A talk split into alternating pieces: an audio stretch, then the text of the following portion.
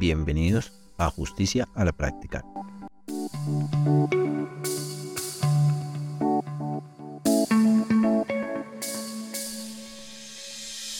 Hola de nuevo, bienvenidos a nuestro tercer capítulo de nuestro podcasting Justicia a la Práctica, un espacio en el que estamos buscando dialogar con profesionales del área de derecho y diversas áreas sociales para entender conceptos prácticos de lo que sería la justicia y cómo hacer un ejercicio sano para acceder a la justicia. El día de hoy queremos hablar de una de las acciones más importantes para acceder a garantizar nuestros derechos, en especial los derechos fundamentales.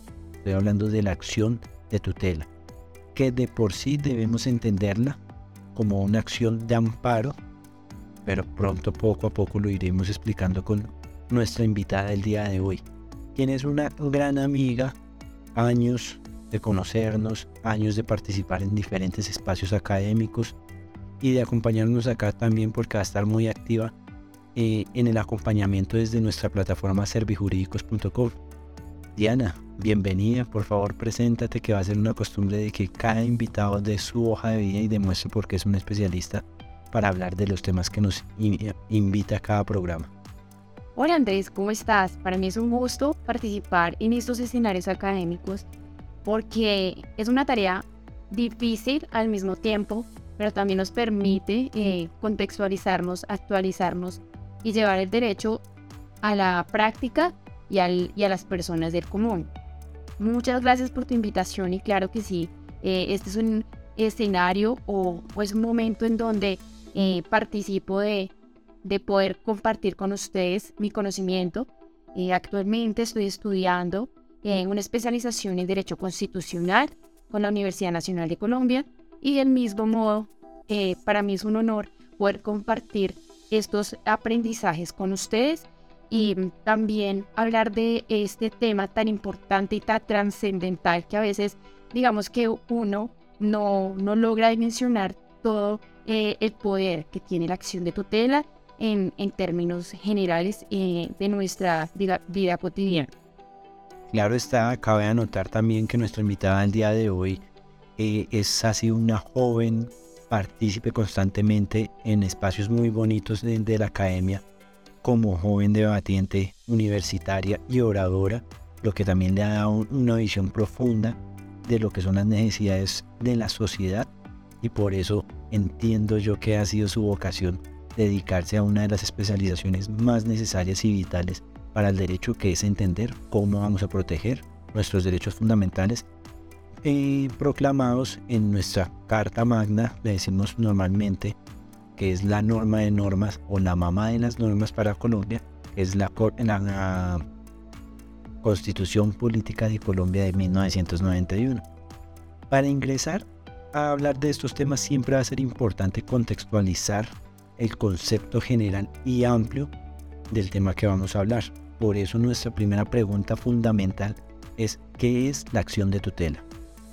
Bueno, en un primer escenario tenemos que eh, acentuarnos de que la acción de tutela es un mecanismo de protección constitucional, como lo decías tú, de eh, la Constitución Política del 91. Y en efecto, lo que busca es proteger nuestros derechos fundamentales cuando estos han sido vulnerados o afectados por la omisión o la acción de la em, autoridad administrativa o en efecto de una autoridad también particular. Claro está. Tutela lo debemos entender como amparo, protección en sí. Tutela es un concepto antiguo que viene desde el derecho romano que se refería precisamente a eso. Quien está debajo de la tutela de algún protector o de, alguien encargado de eso es precisamente eso, por el amparo. Por lo tanto, la acción de tutela va a ser una acción en la que buscamos que se nos proteja desde la administración de justicia, fundamentalmente desde quienes amparan en sí lo que son los derechos, eh, se ordene la protección y el respeto de esos derechos un espacio que brinda la plataforma de servijurídicos.com.co. Puedes comunicarte al 316-488-1034. Para seguir desarrollando esto, también es importante saber ante quiénes presentamos las acciones de tutela y por qué ante ellos y no ante otra autoridad, por decirlo así. Bueno, tenemos que también establecer que quién es competente. Entonces, según el artículo 37 del decreto 2591 del 91, son competentes a prevención los jueces o tribunales con jurisdicción en el lugar donde haya ocurrido la afectación o vulneración del derecho fundamental. ¿Y ¿Esto qué quiere decir? Que si eh, en la ciudad de Tunja, eh, digamos que encuentro vulnerados mis derechos fundamentales y, y sabemos y reconocemos que hay tribunal o juzgado, voy a invocar esta acción de tutela como mecanismo para defender mis derechos fundamentales eh, afectados en este caso. Bueno, para entonces ya tenemos que ir desarrollando nuestro tema, ir complementándolo y debemos comprender cuáles son los derechos fundamentales. Esto es muy importante que las personas lo comprendan, lo entiendan y lo conceptualicen porque la acción de tutela no es en cualquier momento, no se puede presentar en cualquier momento o no se le va a dar ejercicio admisión en cualquier momento, porque lo primero que debe mostrar usted es la vulneración de, como ya lo ha dicho nuestra mitad, de los derechos fundamentales. ¿Cómo entendemos y cómo sabemos cuáles son nuestros derechos fundamentales? Bueno, en un primer escenario tenemos que eh, pensar de que el derecho fundamental surge a partir, digamos, de ese concepto inherente al hombre digamos, de, de, ese derecho natural que, que, tenemos como seres humanos, en donde a raíz de, de esas cualidades o a, raíz, digamos, de todos esos dones, y en este caso, pues subjetivos, es que nacen los derechos fundamentales, ¿cierto? Entonces tenemos que eh, en un primer escenario saber que estos son los que nos afectan, nos repercuten directamente a nuestra dignidad humana, nuestra integridad física y emocional. ¿sí? Y cuando son eh, afectados física, eh, digamos que física y, em, externamente, pues digamos que ya empieza algo de nosotros a decir, hey, acá está fallando algo, eh, siento que estoy recibiendo alguna afectación, en este caso física o emocional, y por ende quiero también salvaguardar y proteger mi bienestar en un primer escenario para, para podernos, em, digamos que acentuar. Y para esto, para comprenderlos de forma axiológica o entender los valores y relacionarlos directamente con esto, es muy importante que nuestros oyentes, en especial los que no, los que no están en cercanía al estudio de las ciencias jurídicas o de las ciencias políticas, hablan de vez en cuando la, la Constitución Política de Colombia. Esto es una obligación que todos los ciudadanos de Colombia debemos tener en cuenta y presente, porque desde allí reconocemos cómo funciona el Estado y cómo el Estado debe protegernos o qué está obligado a protegernos a nosotros. Además, Andresito, que es garante el Estado de, proteger estos derechos fundamentales porque eh, si bien es cierto la constitución de un Estado surge a raíz de las necesidades del hombre, ¿no? Entonces, el hombre necesita de que un papá Estado, digamos que en términos lo, defino así, proteja eh, su bienestar o su integridad física dentro de su entorno, ¿sí? Entonces, el Estado es garante de estos derechos fundamentales, es garante de protegerlo, es garante de brindarle em, y salvaguardar sus necesidades básicas para, digamos que, cumplir el fin último, que en este caso es eh, la integridad física y emocional de sus, ciudadanos. Correcto, esto, esto es muy cierto. Ya vamos comprendiendo y vamos entendiendo las generalidades. Ahora debemos tener también presente que si muy bien se relaciona con la vulneración de derechos fundamentales, es decir, lo que sale directamente desde la norma de normas o lo que se entiende directamente desde la norma de normas, también podemos instaurar esta acción de tutela en relación a la vulneración de derechos conexos o vinculantes a los derechos fundamentales. ¿Por qué? Porque la Corte Constitucional y la jurisprudencia que tenemos recientemente o hasta la actualidad empieza a, determinar que la vulneración de un derecho que se lleve conexo a eso representa de forma indirecta o incluso directa en sí la vulneración del derecho fundamental. Y Andresito, también es importante establecer que la acción de tutela, en este caso, solo procederá cuando el afectado no disponga de otro medio de defensa judicial salvo que ésta se utilice como mecanismo transitorio para evitar un perjuicio irremediable. Es lo que también nosotros decimos que debe ser residual y transitorio, es decir, que se está llevando a cabo en ese momento o en el presente esa afectación de ese derecho fundamental. Por ende, no podemos esperar a que la jurisdicción ordinaria o a que la jurisdicción eh, eh, se espere, ¿sí? digamos, al procedimiento normal que, que, que por ley se establece, sino que esta acción de tutela llega como salvavidas para proteger un perjuicio irremediable cuando está en peligro nuestra vida, cuando está en peligro derechos fundamentales directamente atacados, ¿cierto? Eh, como tú decías, de la protección de esos derechos que a pesar de no estar taxativamente consagrados en la Constitución y que en efecto jurisprudencialmente se han venido desarrollando. Un claro ejemplo, Andresito, es la salud, el derecho a la salud. ¿Por qué lo traemos a colación? Porque es un derecho que eh, se ha desarrollado jurisprudencialmente y ha permitido tener un análisis y un trasfondo bastante importante. Y esto es porque la misma jurisprudencia o la Corte Constitucional ha manifestado que la salud es uno de esos bienes que por su carácter inherente a la, existencia del hombre se encuentra protegido especialmente para las personas eh, por su condición económica, física y mental. Y en este caso, esas circunstancias donde se hallen en debilidad manifiesta, eh, eh, aquí viene la protección de estos derechos. En este caso, cuando yo me encuentro en un estado de debilidad manifiesta, en una enfermedad, en un tratamiento médico y que por ende siento que, está siendo vulnerado o afectado, entonces viene el salvavidas de la acción de tutela para proteger ese derecho que está siendo afectado en términos de, de salud. Para aclararle a muchos de nuestros oyentes en esta situación, nos referimos a debilidad manifiesta a una condición que nos pone eh, en una inferioridad sistemática ante lo que puede ser la normalidad de las personas. Es decir, una enfermedad, bueno, ya que lo estamos hablando de la salud, una enfermedad que por su urgencia de tratamiento está constantemente en riesgo y requiere, eh, requiere en sí la solución y o el acompañamiento médico para que no vulnere en sí nuestra integridad, por ende, como lo decía también acá nuestra invitada, no afecte la dignidad, las condiciones dignas de vivir y en sí el derecho fundamental a lo que es la vida. Eh, ahí es donde hablamos.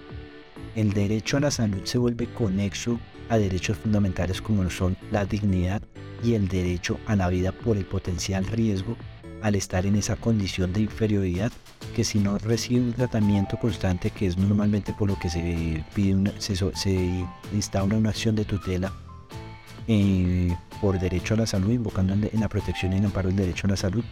Es ejemplo, el cáncer no se le está dando un tratamiento celero al cáncer o están evitando otorgar ciertos medicamentos que pueden afectar de forma inmediata la dignidad, sus condiciones de vida o en sí el riesgo que usted pierda la vida. Ahí es donde comenzamos a hablar de los derechos relacionados directamente a los derechos fundamentales. Y esto es un ejercicio muy válido porque cuando usted entiende cuáles son sus derechos fundamentales, usted puede decir en cualquier otra instancia, hey, esto que me está afectando a mí se puede ir relacionando directamente con este derecho fundamental. Ejemplo, cuando pasa mucho y lo hablaremos en capítulos más adelante, que es muy oportuno también se le puede instalar una acción de tutela contra particulares sale notoriamente en redes sociales a indicar que usted comete ciertas acciones o tiene ciertas cualidades que denigra su buen nombre, su derecho a la honra, usted puede estar relacionando estas acciones que ya están también tipificadas en el Código Penal, están vulnerando también su, derecho fundamental a la honra. Por lo tanto, usted puede analizar la importancia de, de instaurar una acción de tutela. Ahora comenzaremos a analizar, relacionado también con nuestro capítulo anterior del derecho de petición, porque en sí la estructura es muy similar y tenemos que comenzar a precisar ciertas cosas para poderla invocar. Cuáles son esos criterios de reglas generales o de reglas claras que usted debe tener presente para poder invocar una acción de tutela y lo más importante, que tenga el resultado que usted desea, se le protege su derecho fundamental.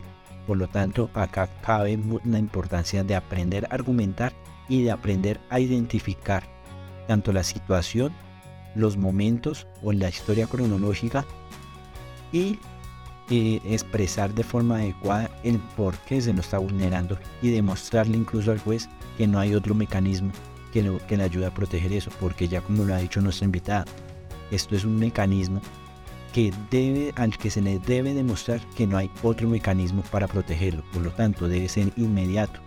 O si hay otro mecanismo, hay que demostrar que usted ya recurrió a esos mecanismos y que no ha sido por oportuno esos mecanismos. Ejemplo, en el derecho a la salud, cuando usted, cuando usted está necesitando un tratamiento, es importante incluso que usted le demuestre al juez que ya lo ha hecho mediante derechos de petición y se lo están negando en las mismas respuestas o están callados no le responden el derecho de petición y viceversa en diferentes escenarios. Eh, de igual forma también, a lo que dices, es importante también agotar eh, todas las en los procesos, ¿no? Lo que tú decías del derecho de petición, en efecto, si yo eh, elevo un derecho de petición ante la autoridad administrativa y veo que esta o, calla o, o no me responde de manera asertiva, pues eh, y, e insisto que se siguen vulnerando derechos fundamentales, estoy habilitada perfectamente a, utilizar este mecanismo idóneo de la acción de tutela. Y en este caso, pues el cuerpo de una acción de tutela tiene que ser accesible para todo tipo de ciudadano porque la Constitución del 91 lo dice así.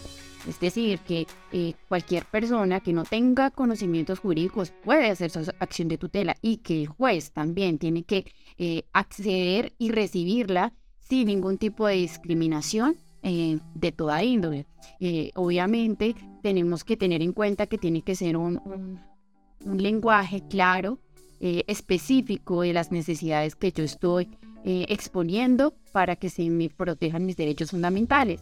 Y que, y que tenemos que tener en cuenta que debe tener una solicitud de tutela, de una acción de tutela mínimo, debe tener una fecha y para que la fecha, digamos que para tener en cuenta en el momento en que, en que ciertamente yo la invoco, eh, la identificación del solicitante, indicando pues su lugar de residencia, eh, de igual forma indicar la contraparte, quién, a quién se pretende tutelar esos derechos vulnerados, ya sea una autoridad pública o privada. Y lo que dice Andrés, es muy importante una relación detallada de los hechos, que sean cronológicos, que no sean hechos que digamos, que se, describan de manera desordenada. Esto es muy importante porque a veces el gran defecto o, el gran error en el que incurrimos incluso los abogados es no saber eh, utilizar el manejo eh, de escritural de los hechos. Eh, digamos que en temas de redacción, mm, utilizar párrafos cortos, claros y concisos y detallados, ¿no? Para que el juez también entienda lo que yo estoy contándole o narrando. Y en especial porque también como tiene un procedimiento adecuado de lo que llamamos el debido proceso, esto es prácticamente lo relacionamos con el proceso muy similar a una demanda, la acción de, de tutela también necesitará una contestación, por lo tanto debe ser uno claro en esto. Pero poco a poco iremos ya entendiendo lo que es la estructura. Acá cae algo muy importante y si usted oyente, por ejemplo, no tiene conocimientos jurídicos y en estos momentos se encuentra con la necesidad de ir a instalar una acción de tutela, usted se puede dirigir de forma inmediata a los juzgados y solicitar que se la atiendan de forma verbal. Y ahí tendrá la asistencia de un profesional jurídico que le ayude a estructurarla para pasarla después a reparto a despacho, pero más adelante indicaremos cómo es el procedimiento de, de lo que irá pasando y de igual forma eh, también el defensor del pueblo y el personero son autoridades que están habilitadas también para, para ese apoyo jurídico también a las personas o al ciudadano del común. En caso de, digamos, que sea una acción de tutela que, que, tenga un conocimiento técnico o que eh, su realización requiera de, de, una, de un mayor apoyo profesional. Correcto. Acá, por lo tanto, entonces nos queda la siguiente pregunta ¿quién puede instaurar una acción de tutela? Ya hemos respondido a algunos aspectos, pero fundamentalmente todos podemos instaurar una acción de tutela, incluyendo los menores de edad. ¿Hay alguna regla en general para el apoyo a estas, a estas poblaciones o poblaciones que están en riesgo? Hay algo importante y es que nosotros tenemos que eh, saber diferenciar también los actores, ¿no? Hay actores que eh, la constitución política eh, los trata o los describe como garantes, digamos, de, de, una protección especial. Y aquí nos referenciamos pues, a las personas em, con algún estado de discapacidad, a los adultos mayores, a las personas LGTBI, al grupo LGTBI, eh, de igual forma a las mujeres eh, eh, o madres solteras, digamos que son sujetos de especial protección constitucional por su mismo desarrollo constitucional y jurisprudencial. Y es que estos actores vienen, digamos que, a ser parte o garantes de estos derechos fundamentales, porque pues muchas veces nosotros tenemos que ver el contexto social y es que son grupos altamente discriminados, históricamente discriminados por su condición. Y en, en sí eso nos convierte en poblaciones potencialmente vulnerables. Niños, como tú lo decías, las poblaciones raizales, las poblaciones LGBTI o trans, y las madres cabeza de familia, en especial cuando están en, en, condición de madre soltera, los adultos o personas con enfermedades potencialmente de riesgo que también han sido discriminados socialmente. Se vuelven personas de parte de la población con un riesgo elevado a la, a la población normal. Por lo tanto, debemos garantizar una protección fundamental y tenemos cierta obligación también de estar en el acompañamiento constante a ellos.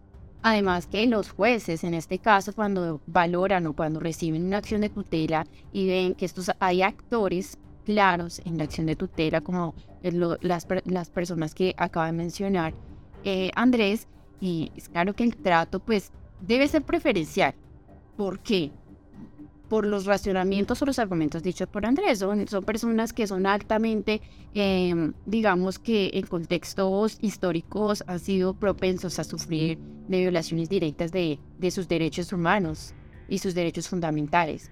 Entonces, eh, la valoración del juez debe ser eh, muy minuciosa e interpretarla con toda la rigurosidad del asunto y por ende, pues garantizarle sus derechos fundamentales en este caso.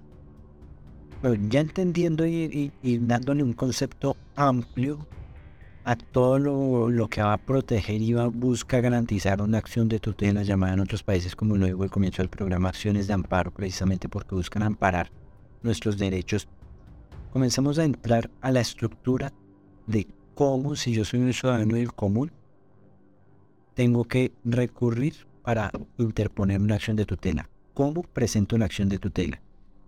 Ya sea personal o por, o por medio de un abogado, pero en este caso vamos a evitar los medios de un abogado, que cabe resaltar y cabe aclarar. Usted también puede, eh, anotando lo anteriormente dicho, usted como ciudadano puede interponer también acción de tutela en nombre de un tercero cuando esta persona, este tercero, esté precisamente en estas poblaciones de alto riesgo. Pero también hay que tener unos criterios eh, claros, ¿no? Ejemplo, y lo voy a poner más, más, más sencillo. Usted es padre de un menor de edad al que le están vulnerando derechos. Usted, aparte de la obligación que tiene de buscar que se le protejan esos derechos, puede interponer una acción de tutela en nombre de ese menor de edad.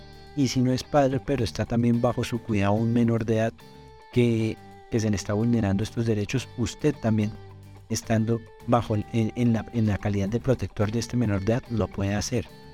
Usted tiene a sus papás enfermos y estos ya no pueden escribir o se les dificulta poder realizar el proceso para ir a presentar una acción de tutela, usted en nombre de ellos puede también interponer la acción de tutela.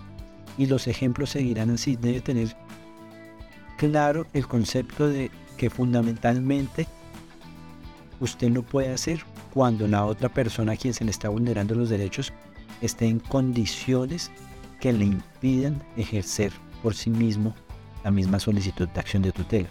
Ahora, un espacio que brinda la plataforma de serviciosjurídicos.com cuando puedes comunicarte al 316-488-1034. Ahora sí, entremos en contexto de cómo puedo yo ir a presentar una acción de tutela. Bueno, eh, ¿cómo puedo eh, proceder a la realización de una acción de tutela? Entonces, en un primer momento, eh, nosotros nos encontramos frente o ante la afectación del derecho fundamental. Lo primero que tenemos que tener en cuenta es ante, ante qué autoridad o en qué lugar vamos a invocarla. si estamos en, en una ciudad, digamos que es muy probable que haya un juzgado o que haya un, tribunal quien la, la reciba, ¿no? Pero hay que tener en cuenta que a raíz de la pandemia y a raíz del decreto 806, se trajo consigo eh, la, digamos que promover los, eh, los correos electrónicos. En ejercicio de la virtualidad. Exactamente, en donde podemos encontrar que la rama judicial establece sus canales de comunicación para que también el ciudadano que no puede desplazarse porque se encuentra en un corregimiento, porque se encuentra en una vereda, o digamos alejado de la ciudad, donde se puede hacer vía eh, micrositio habilitado por la rama judicial eh, para poder eh, invocar mi acción de tutela y que en efecto un funcionario o eh, la persona competente la recepcione y me dé su aprobación o, o su admisión en este caso. En este caso es admisión. Correcto, acá cabe aclarar y resaltar también un poquito de que usted en sí no se está dirigiendo directamente a un juez. No es válido que usted conoce a un juez de la República y se le acerque y le dispone la acción de tutela, no. Usted se acerca ya sea a los micrositios que están habilitados en la rama judicial o a las oficinas de reparto en los juzgados o en los tribunales. Allá se la van a recepcionar y después se dispondrá eh, a un juez competente que se le informará con, posterioridad a usted y con tiempo, ¿no?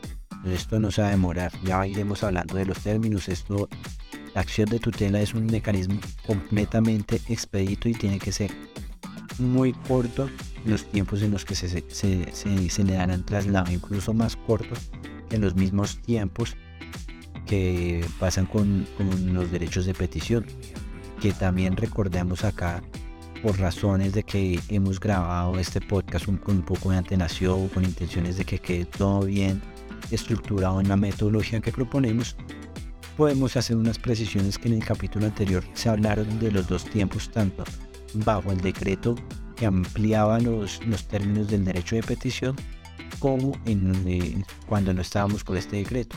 Y tenemos que resaltar que a mitades de año, eh, en mayo, se le hizo una derogación a los artículos que ampliaban los términos de los derechos de petición. Por lo tanto, estamos con los términos eh, naturales o neutrales sin esas extensiones que precisamos en el capítulo anterior. Ya teniendo presente esto, hablemos un poquito o anotemos un poquito, recordemos un poquito lo que debemos tener presente para eh, presentar una acción de tutela fundamentalmente, ya se ha dicho en todo el programa, no requiere abogado.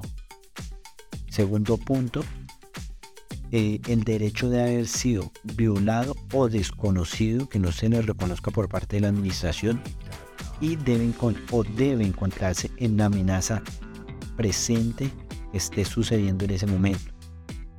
Importantísimo, no debe existir ningún otro medio para proteger el derecho y menos que sea necesario actuar o al menos de que sea necesario actuar rápidamente para que se cause para que no se cause un perjuicio irremediable. Tampoco no pueden interponerse dos acciones de tutelas por los mismos hechos. Esto también es fundamental que lo tengan muy presente nuestros oyentes. Y dentro de los tres días siguientes a la notificación del fallo, se puede impugnar esto de aquí en adelante iremos aclarándonos eh, a nivel procesal cómo que debemos tener en cuenta en caso de que no nos amparen los derechos. Para antes de dar las siguientes conclusiones o volver a recordar en, posteriormente qué debemos tener en cuenta, debemos tener, primero tener presente cuál es el trámite adecuado que le vamos a dar. Ya comprendimos cómo nos acercamos o qué debemos buscar para ir a presentar una acción de tutela. Pero ahora, ¿qué pasa una vez nos admiten la tutela? Que es lo que la acción que, que estamos interponiendo. ¿Qué pasa cuando nos admiten? Hay que tener presente que en un primer momento, si usted no está demostrando que se le está vulnerando un derecho, ni siquiera va a ser sujeta de estudio usted su estructura o, lo que usted está enviando en su escrito no demuestra que se le está vulnerando un derecho en sí, desde ese primer momento se inadmite la acción de tutela. Por lo tanto, tenga presente lo que puede pasar una vez usted se acerque, ya sea a la oficina de reparto o envíe por el micrositio de repartos especializado para acciones de tutela esto. ¿Lo admiten o lo inadmiten? Cuando se lo admiten, se le dispondrá a un juez, ya sea en la materia, en la delicadeza de, la acción de tutela o por donde esté llegando, se le dispondrá a un juez encargado de, de, hablar de ese tema. Y este juez se comunicará con usted. De ahí comienza a contar un término. Pero ¿qué va a pasar durante todo este tiempo? Bueno, eh, ah, importante también señalar, Andrés, que la interposición de la acción de tutela por regla general es en cualquier tiempo. No existe un término de caducidad para esta acción. Y segundo, eh, hay que tener en cuenta la inmediatez. O sea, que pese a que no existe un término de caducidad expresamente señalado en la ley, la ley debe ser, la acción de tutela debe ser presentada en un término oportuno, justo y razonable. Ahora, cuando ya eh, en el hipotético de que ya se recibe la acción de tutela y se admite, se lleva a cabo el traslado.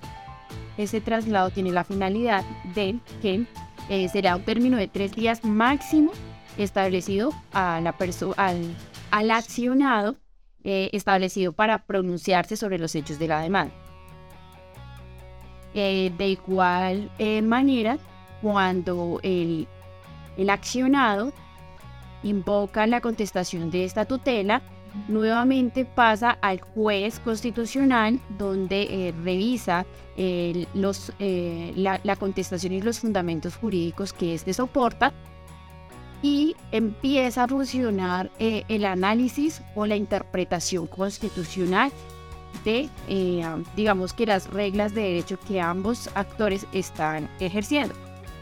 En este caso, eh, es importante eh, establecer el, razonamiento y la argumentación jurídica que ambas partes pronuncian, porque si encontramos en este caso un grado de subordinación o un grado de, manifestar que una persona está en, en menos ventajas que otra, en menos ventajas que otra, pues el juez constitucional tiene que determinar esa relación eh, intrínseca, quién está en, mayor grado de subordinación que el otro, para poder emitir un pronunciamiento.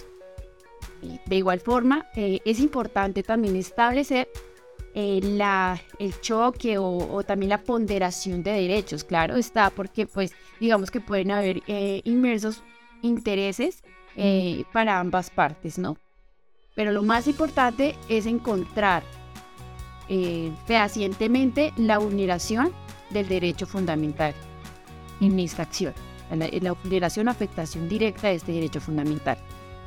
Bueno, ya he entendido todo esto, eh, precisamente que ya tiene un procedimiento adecuado eh, el cómo se va a pronunciar el juez desde que usted interpone su acción de tutela. Acá nuestra invitada me hace recordar que también tenemos que tener presente qué calidades va a obtener tanto usted como la contraparte en, la acción, en el, en el procedimiento. Usted, quien está invocando la acción de tutela, usted en ese momento se va a estar en la calidad, usted no va a amparar la calidad de accionante. Y contra quien usted está disponiendo esta acción va a ser la calidad de accionado a diferencia de una demanda como lo conocemos en, otros procesos, que usted es demandante y la otra parte es demandado, usted acá es accionante, la contraparte es accionado. ¿Por qué? Porque a pesar de que tiene ciertas similitudes con una demanda que de por sí de forma pedagógica lo podemos entender como una demanda porque usted está demandando o está solicitando que se le respete ciertos derechos. Y esto es un procedimiento especial en el que le está pidiendo, no directamente a la otra parte, que se le respete los derechos, le está pidiendo es al juez que le ordene a la otra parte garantizar sus derechos. Por lo tanto, usted está accionando esa solicitud para que al accionado le garantice o le proteja sus derechos o incluso le restaure la vulneración de esos derechos cuando ya fueron vulnerados los derechos. Ya tenemos presente que hay cierto lapso en el que la otra contraparte, al igual que el procedimiento de una demanda, debe responder para que finalmente, pasados 10 días hábiles, eso quiere decir usted coge eh, de lunes a viernes, día laboral, es efectivo laboral, se convierte hábil. Por lo tanto, si hay un festivo en la siguiente semana, usted no cuenta eso para que comience a, a, a contabilizar el paso del tiempo así. Y también tenga presente que es desde el día siguiente que se le anunció usted o se le notificó usted la admisión de la, de la tutela para que el juez dé su primer pronunciamiento en primera instancia. En este caso, pues el fallo de primera instancia puede ser dentro de 10 días siguientes a la interposición de la acción, el juez deberá proferir fallo, y según el artículo 29 del decreto 2591. Y cuando eh, surja el cumplimiento del fallo tutela, es decir, que eh, conforme al, artículo 27 del decreto 2951, este fallo debe cumplirse dentro de las 48 horas siguientes a su notificación. Pero ¿qué pasa cuando hay una impugnación o solicitud de aclaración del fallo.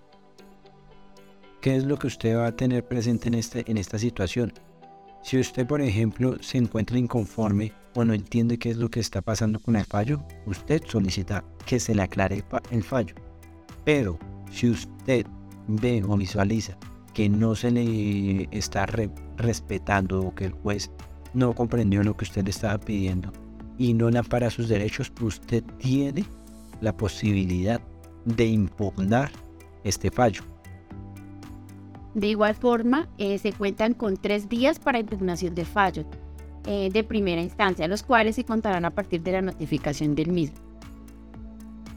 Eh, ahora, si pasamos al fallo de segunda instancia, este, este está dentro de los 20 días siguientes a la recepción del expediente proveniente del despacho de primera instancia. ¿Qué quiere decir esto?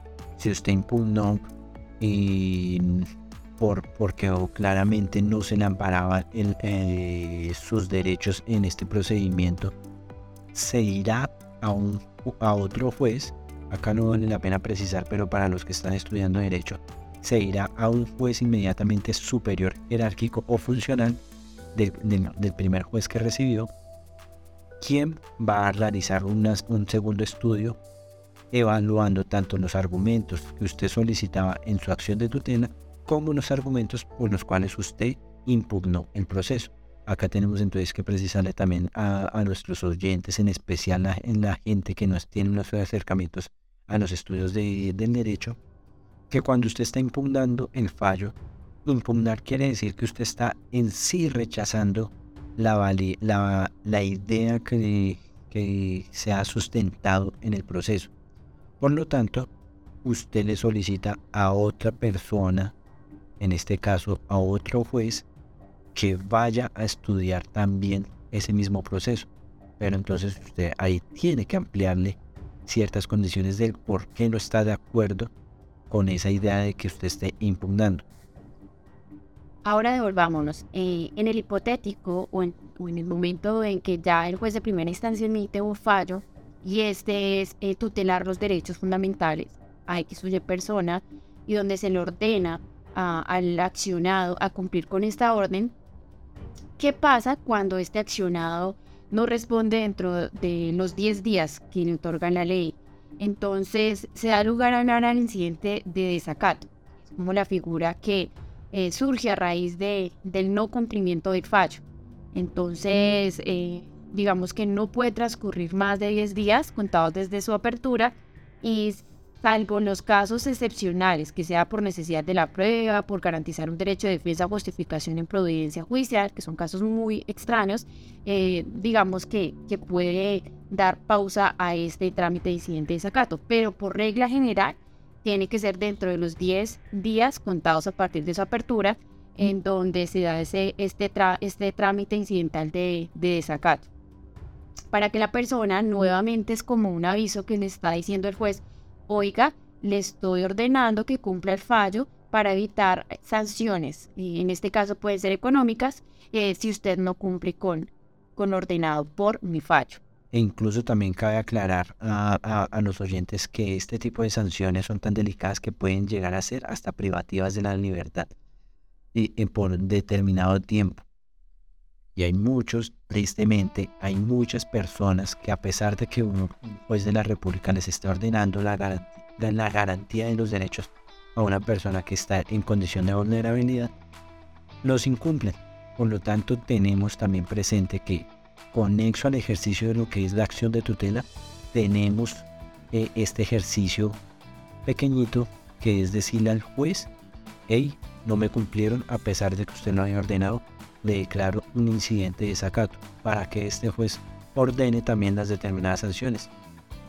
De igual forma, algo que me parece supremamente importante señalar es que dentro de los 10 días siguientes a la ejecutoria del fallo de segunda instancia, se remitirá también a la Corte Constitucional para su eventual revisión. Y si el expediente es seleccionado para revisión dentro de los 30 días a la recepción, la Corte cuenta con tres meses para decidir en este caso, uno de los magistrados o el Ministerio Público puede solicitar la revisión si no hubiera sido seleccionado por la Corte, algo que me parece de suma importancia porque a raíz de, ese estudio juicioso que ha hecho la Corte Constitucional es que se han podido lograr, eh, digamos que, preservar eh, la garantía de los derechos fundamentales. Y más allá de eso es darle una nueva interpretación a esos derechos emergentes que vienen y, digamos que dar el reconocimiento a esos nuevos grupos eh, vulnerados históricamente, entonces la Corte Constitucional hace un trabajo ajuicioso de introducir esa interpretación e integrar e incluir estos nuevos agentes de derecho. Me parece algo eh, importante resaltar para, para este evento. Y ya que llegamos a esta parte del tema, acá le podemos también indicar a nuestros oyentes tanto para los que estudian, eh, para los que estudian fundamentalmente, para nuestros oyentes que están iniciando la carrera de derecho, el ejercicio primordial que es entrar a las relatorías de la Corte Constitucional para ir reconociendo cómo se ha pronunciado la Corte y qué argumentos ha dado la Corte eh, en, los determinados tipos de derechos eh, fundamentales o, o pronunciamientos en acciones de tutela en sí. Y para quienes no estudian derecho incluso tienen ciertas condiciones que deben entender o quieren entender de cómo algunos derechos conexos a, derechos fundamentales se están entendiendo ya. Voy a poner un ejemplo claro que puede ser muy polémico, pero es un ejemplo que ya se reconoce. La Corte Constitucional ya le está ordenando a la registraduría disponer en la cédula de ciudadanía o en cualquier documento de identificación eh, el título de persona no binaria en vez de estar solo determinando una etiqueta hombre o mujer, porque hay personas que ya han indicado o están solicitando que en su libre desarrollo de la personalidad no se les etiquete porque socialmente ya el género es una etiqueta, no se les etiquete entre estos dos géneros, sino se le disponga que no se identifican como ellos, como no binarios. Esto ha sido ya un proceso que, como lo ha dicho Diana, viene resaltándose porque la Corte Constitucional entra a hacer revisión de algunas solicitudes de tutela que en muchas oportunidades incluso no han sido paradas ni en primera ni en segunda instancia, por lo tanto llegan a revisión de lo complicado que es el tema a Corte Constitucional y allá pueden también ampararlo. Son eventos muy, muy, muy eh, esporádicos, muy excepcionales, pero son eventos que pueden llegar a pasar. Si usted, dado el caso, quiere saber cómo se argumentó qué hacían las solicitudes, usted puede entrar a internet y, son, y buscar las tutelas en relación a esto.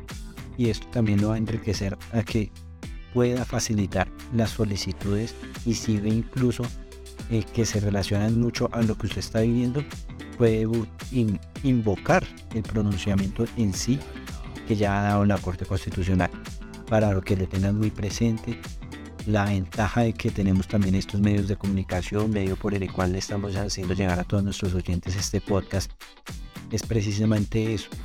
Puede, con los medios de comunicación, puede uno enriquecer su conocimiento y puede buscar este tipo de información. Esa información no es privada, no es, de hecho es muy pública y cualquiera la puede estudiar. Y además que esos escenarios radiales, informativos, en este mundo eh, o en este siglo XXI donde los medios tecnológicos son como el principal protagonismo directo, es importante, eh, digamos, que enfrentarnos a esta realidad o esta coyuntura que nos permite informarnos, nos permite actualizarnos, nos permite también como ciudadano del común eh, invocar acciones eh, legales sin tener que recurrir también a los servicios de un abogado, porque si bien es cierto, digamos que la creación o la constitución del 91 entre sus primeros o sus principales pilares era que fuera garante para todas las personas sin distinción alguna. Y es, eh, me atrevo a decir dentro digamos, de, del conocimiento que, que tengo, eh, es una de las constituciones más garantistas y es comparada a nivel internacional como una de las más, eh, más grandes y autóctonas constituciones por su garantismo, por su protección, por su inclusión, por tener un preámbulo de Estado Social de Derecho. Es importante, digamos que eh, señalar esto porque pues a través de estos medios tecnológicos es que podemos llevar el derecho a la práctica, es que podemos llevar el derecho a las personas del común, a las personas de a pie y de, de, cierta manera las personas que no tienen la posibilidad eh, económica o también el tiempo pues para poder informarse o para tener un cierto conocimiento básico de derecho. Correcto, Diana, y es por eso que desde Servijurídicos, tanto también en compañía contigo, ha venido naciendo estas iniciativas, estos, esto, este proyectico de responsabilidad eh, social para procurar que, se, que eh, como decía el profesor Supero, se eliminen los índices de ignorancia un poquitico y poder llevarle un poco más de conocimiento a las personas. Si usted oyente ya tenía ya conocimiento de esto o incluso crece un poquito más su conocimiento de esto, la acción de tutela es un tema que a nivel de los estudios del derecho y a nivel de los estudios de las ciencias sociales es muy amplio. Acá intentamos resumir las generalidades de lo que debe tener presente usted o quien algún cercano suyo esté necesitando. Usted puede ayudarle a alguna persona a instaurar una acción de tutela, orientarlo, le sentarse a leer con él o buscar también la ayuda una, de un asesor profesional, ya comprendiendo que se le está vulnerando los derechos fundamentales. Un espacio que brinda la plataforma de servijurídicos.com o puedes comunicarte al 316-488-1034. Para cerrar nuestro capítulo, ya estamos ingresando en algunas reflexiones, y quería invitar a Diana si tienes algo más aparte de que ya hemos ampliado de que nuestra constitución es una de las más garantes que lastimosamente de forma sistemática también es una de las más violadas tanto por el aprovechamiento o con cierta malicia indígena por parte de quienes están en la administración del Estado como lastimosamente por el desconocimiento del ciudadano a pie quien no ejerce en sí en totalidad sus derechos. Precisamente por eso es que nacen, es uno de los pilares por los que nacen este tipo de espacios. No sé si nos quieras decir algo más, alguna invitación más. Bueno, eh, considero también dentro de mis grandes autores o, libros que, que me han servido o me han forjado también en, en este eh, ámbito constitucionalista.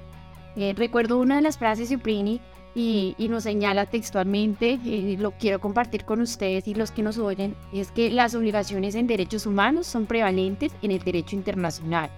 El deber de los estados de respetar esos derechos es un mandato que tiene su base en la Carta de las Naciones Unidas, que es un tratado que predomina sobre cualquier otra convención y, en efecto, pues dentro de nuestro derecho eh, humano. Traigo a colación esta reflexión porque el derecho constitucional tiene que ser humano, tiene que ser empático, tiene que ser garantista también de la población, porque estamos en un Estado social de derecho, un Estado democrático.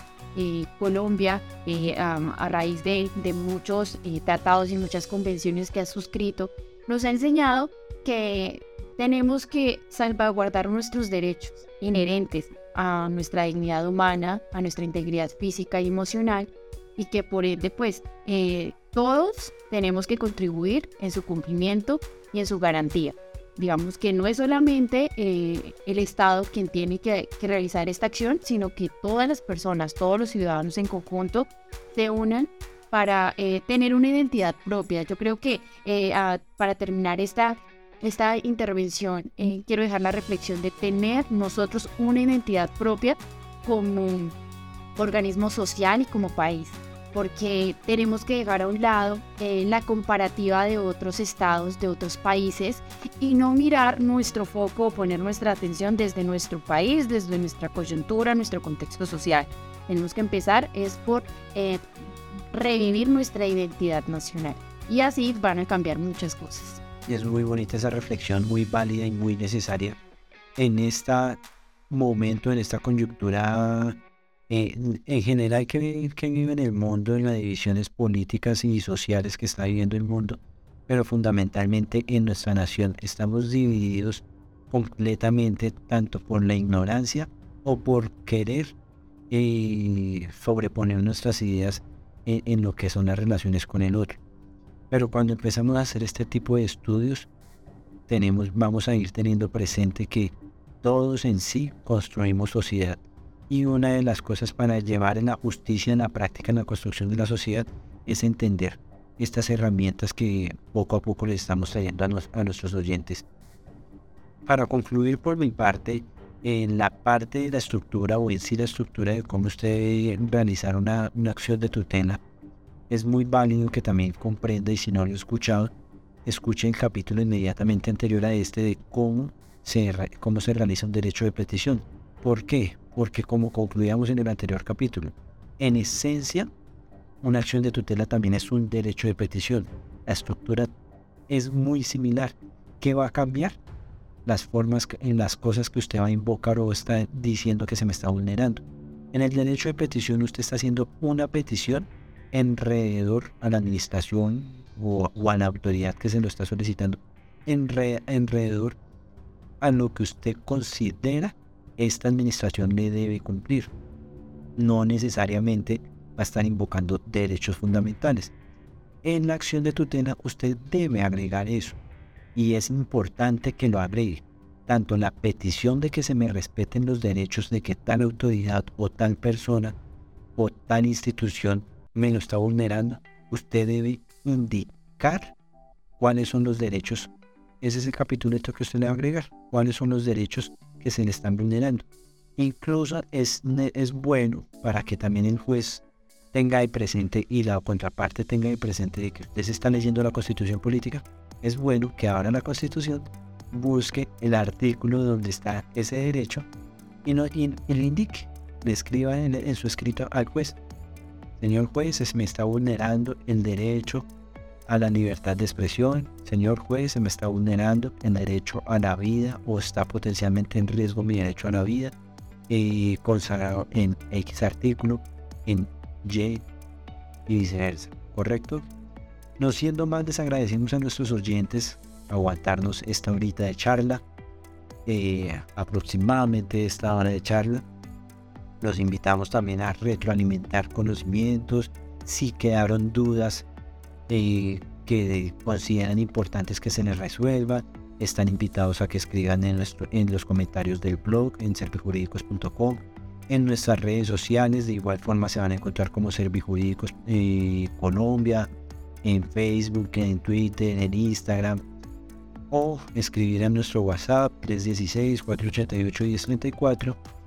Ahí nuestros, nuestros asesores poco a poco estarán colaborando en resolver estas dudas y si es necesario se le estará brindando una atención especializada o dándoles canales para que con nuestros aliados estratégicos tengan una atención integral en las necesidades jurídicas que, te, que dispongan. Eh, Diana, si te quieres despedir, si quieres hacer una anotación más, eh, alguna red de contacto directo contigo, para que también se, resuelvan eh, consultas alrededor a este tema. Claro que sí, Andrés. Eh, la idea es que este no sea el primero, sino eh, digamos que sean más los escenarios en los que ustedes puedan escucharme y escucharnos, porque también estoy contribuyendo también a este gran proyecto que tiene, digamos que promete a futuro pues grandes cosas y los invitamos a ustedes a que participen y que también compartan esta eh, digamos que esta labor porque pues me parece que es importante desde la academia y desde el ejercicio profesional del derecho. Eh, de igual forma, eh, los invitamos a ustedes a que nos sigan a nuestras redes sociales, en Instagram o Facebook. A mí me pueden seguir con mi nombre, Diana Alejandra Ibáñez Rodríguez. Em, de igual forma, también haré parte del equipo de mi compañero Andrés en el desarrollo de la práctica eh, del derecho y nuestra página web también que él, referenciará siempre. Entonces, para nosotros es un honor estar prestos a esa labor social, porque más allá de, de una, eh, de una labor económica o de una labor intelectual, nosotros tenemos es un enfoque eh, social, un enfoque en donde trabajamos para la gente y con la gente. Bueno, nos estaremos escuchando en siguientes capítulos con más invitados y posteriormente en otras temporadas también tendremos de invitada a nuestra constitucionalista. Hasta luego.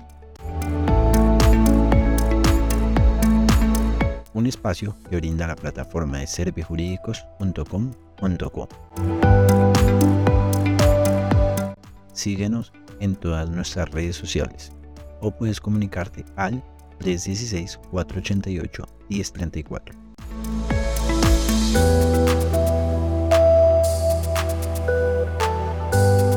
No olvides compartir nuestro contenido, así podrá llegar a muchos más oyentes.